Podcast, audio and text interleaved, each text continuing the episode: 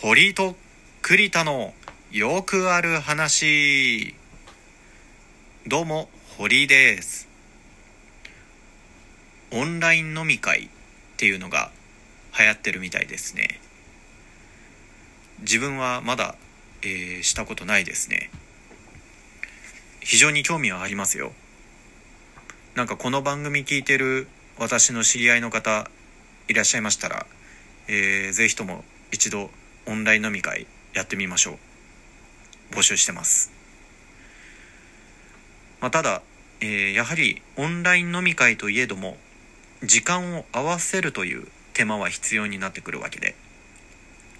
じゃあちょっと変わったオンライン飲み会をしてみるのはどうかなと思いまして、えー本日は、えー酒飲み収録をしております。お酒を飲みながら今回、えー収録しています。コンビニで買ってきたチューハイを飲もうと思います。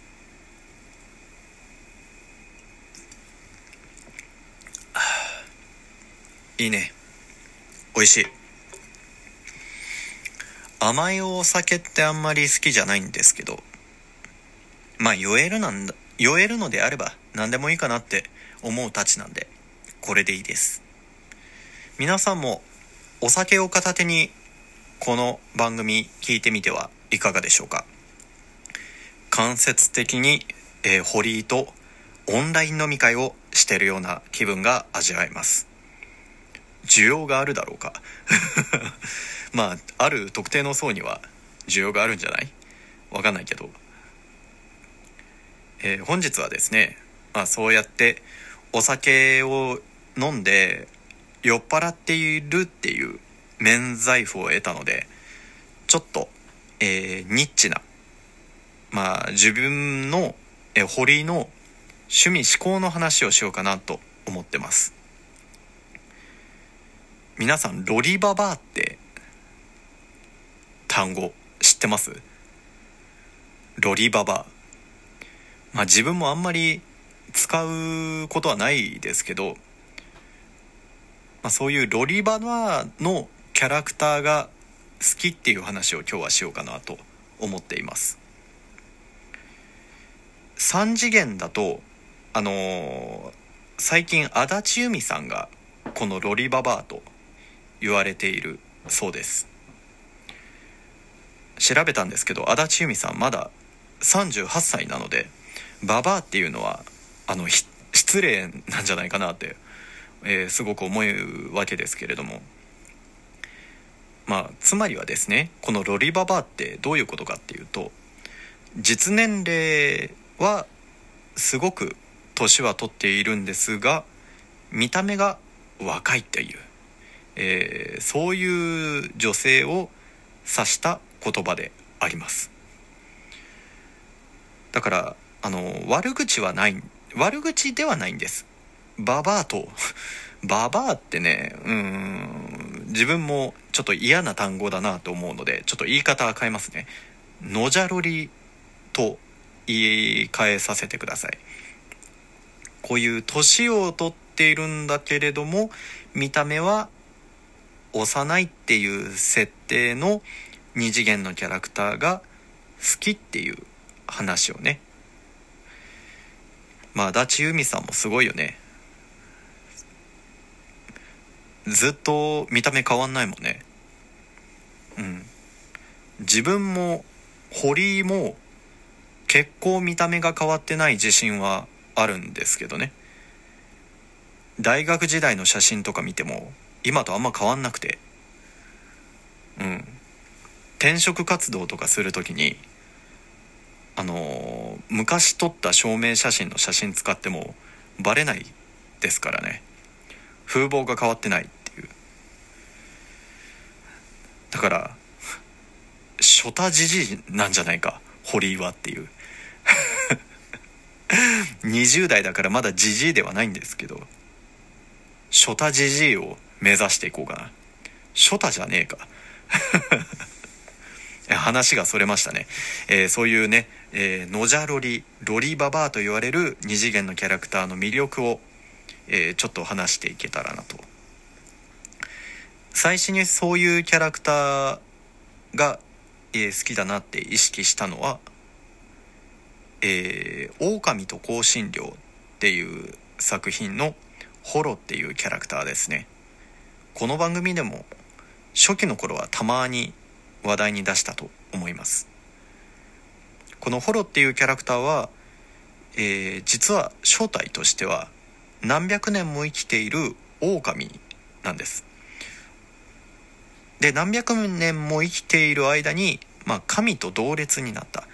狼であり、えー麦の豊作を司る神様なわけなんです、まあ、神であるがゆえに姿形を自由に変えられて、えー中身はそういう何百年も生きている神様狼なんですけれども、えー、1617ぐらいの女の子の姿に化けていると。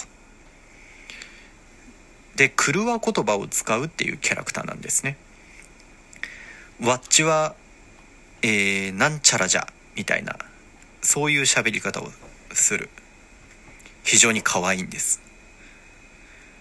その口調とか、えー話し方あと中身のね、まあ、知識が豊富にあるっていうところ。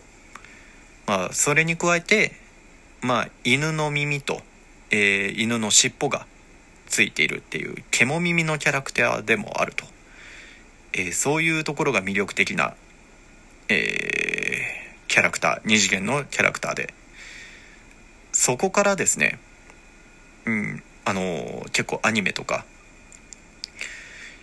キャラクターとか、えー好きになっていくわけなんですけどそういう好きになったキャラクターを並べてみるとね結構その今今回の、えー話の中心である、えー、ノジャロリロリババーなキャラクターが結構いてですねコードギアスっていう作品では C2 が好きになってこの C2 っていうキャラクターも、まあ、実は不老不死なんです。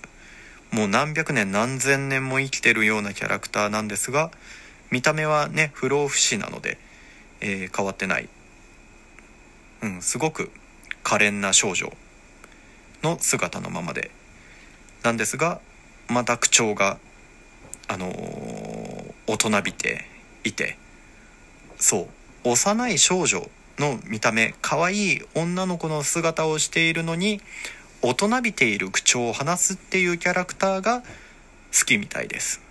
うん、で中身も、えー実際に、えー何百年も生きているっていう設定がね、えー可愛いわけですよ。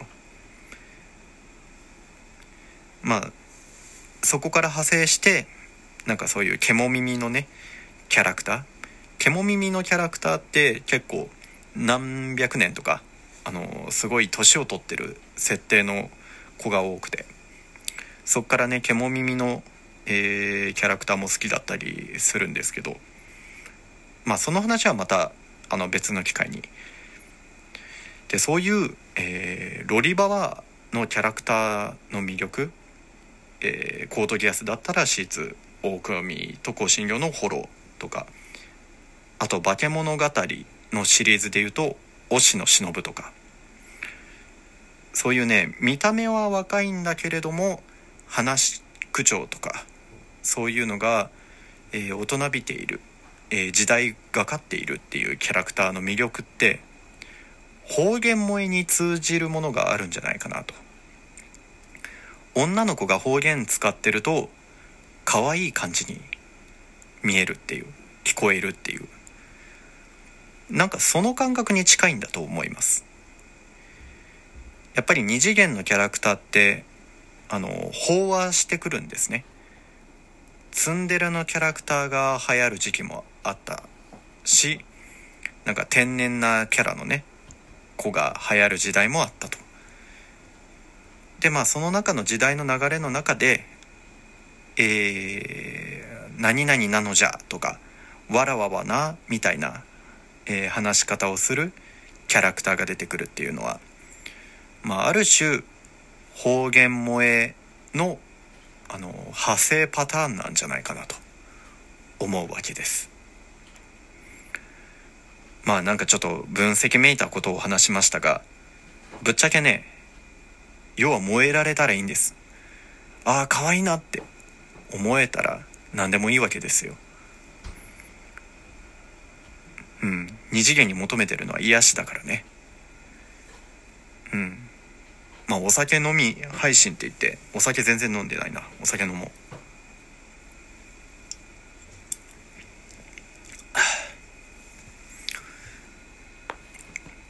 まあとそういう特性を持ったキャラクターって可愛いなって思います。結構調べてみたらね、えーいろんなキャラクターがいるわけですよ。このノーチャロリロリババアな、えージャンルのキャラクターって、まあ、これからもねそういうことをあのなんか意図せずそういうキャラクターが好きになっていくのかなって。うん。という本日はお話でございました、まあ、二次元っていいよねっていう話です。結論です。はい。ということで、えー今日はありがとうございました、えーこういうね間がすごく長い配信になると思います。今後も堀井が喋るときは。言葉を、えー考えながら喋ってるのでご容赦ください。まあ時間ですね。また次回お会いしましょう。よろしくお願いします。さよなら。